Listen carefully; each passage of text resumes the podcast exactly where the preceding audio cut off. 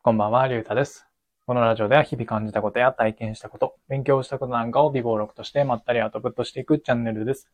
今回はどうして知識を蓄えるのかといった内容で話してみたいというふうに思います。こう、本を読みなさいってよく言われると思います。で、名だたる経営者の人とかも、こう、月に何冊も本を読んでいたりとかして、うんと、やっぱり本を読む重要性っていうのはあるのかなと思います。で、なんで本を読むのかっていうと、まあそれは、まあ知識を得るため、学びを得るためだというふうに思っていて、まあもちろんこう小説とか、えっ、と、エンタメ要素で読る、エンタメのために読むものっていうのもあるとは思うんですけど、とはいえ、やはり、えっ、と、メインはこう知識を得るためだと思います。うん。じゃあなんでこう知識をそんなに月に何冊も本を読んで蓄える必要があるのか、蓄えた方がいいのかってこう考えたときに、えっと、僕の中で思ったのは、こう一つの事柄から得られる情報量っていうのが増えるからだというふうに思っています。うん。まあどういうことかっていうと、えっと、まあ例えば財務諸表の話をするんですけど、なんでかっていうと、最近ちょっと財務諸表を見る機会があったんで、まあちょっと財務諸表を例として出したいと思うんですけど、で、その中に販売費及び一般管理費っていう項目があって、まあご存知の方ももちろん多いと思うんですけど、まあそういう項目あるじゃないですか。で、まあその中に、まあいろんな、えーっと、詳細が書かれてると思うんですけど、まあその中に広告宣伝費っていうのがあると思います。うん。で、この時に、まあ、簿記を学んでいれば、えっ、と、じゃあどういう仕分けで、えっ、と、広告宣伝費っていうのが、この財務諸表上、えっ、と、損益計算書の上に、こう、表記されるような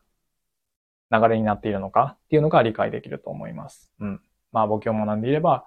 えっ、と、借り方に広告宣伝費、貸し方に現金みたいな感じになると思うんですけど、まあ、それがこう、財務諸表上に現れているみたいな、えーっと、情報っていうのが、その一つの、えーっと、ものを見たときから、ものを見たときに、こう読み取れると思うんですよね。えっと、仕分けの部分、もしかしたら違うかもしれないんですけど、まあでもそんな感じで、こう一つの事柄を見ると、えーっと、その裏側にあるというか、えっと、その見える状態になるまでの流れが見えてくるというか。で、加えて、まあ、広告宣伝費っていうものが、じゃあ今度は、えーっと、実際の広告費がどうやって発生したか、どうしてその金額になったのか、っていうことを考えていった場合に、今度は、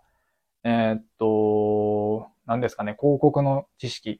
ていうんですかね。まあ、例えばネットの広告であれば、まあ、リスティング広告とかあると思うんですけど、で、そのもし知識があれば、えーっと、そこでは、えーっと、広告単価が、まあ、いくらで、で、その時の検索ボリュームが、まあ、大体これくらいで、で、CTR がこれぐらいだから、トータルこれぐらいの広告費になった、みたいなことが、えーっと、わかるじゃないですか。でも広告、そういうネットの広告の知識がなければ、えっ、と、なぜその費用になったのかっていうのが見えてこないと思うんですよね。うん。まあ、こういう感じで、えっ、と、いろんなこう知識を蓄えていくことによって、一つの事柄を見たときに、いろんな知識がつながってきて、で、それをトータルとして判断できる。えっ、と、まあ、なんて言えばいいかわかんないんですけど、一つの要素だけじゃなくて、いろんな要素が絡み合って、今目の前に見えている現象、事柄が起きているというふうな、えー、判断ができるというか、と思うんですよね。で、まあもちろん、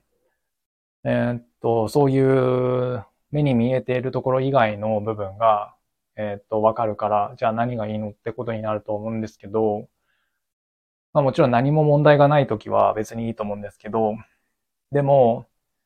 こう何か問題があったとき、例えばまあ売り上げが伸びていないとか、えーっと、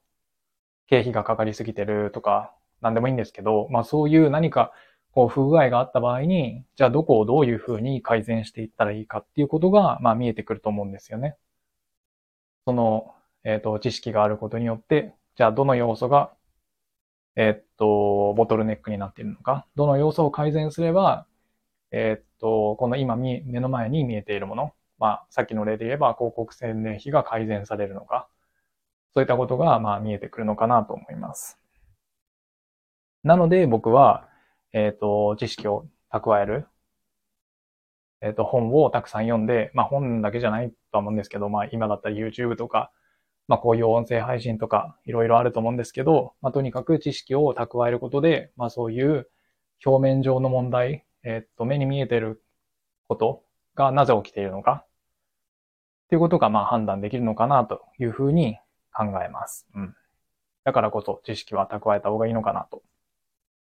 はい。というわけで、今回はどうして知識を蓄えるのかといった内容で話してみました。今回はこの辺で終わりたいと思います。ありがとうございました。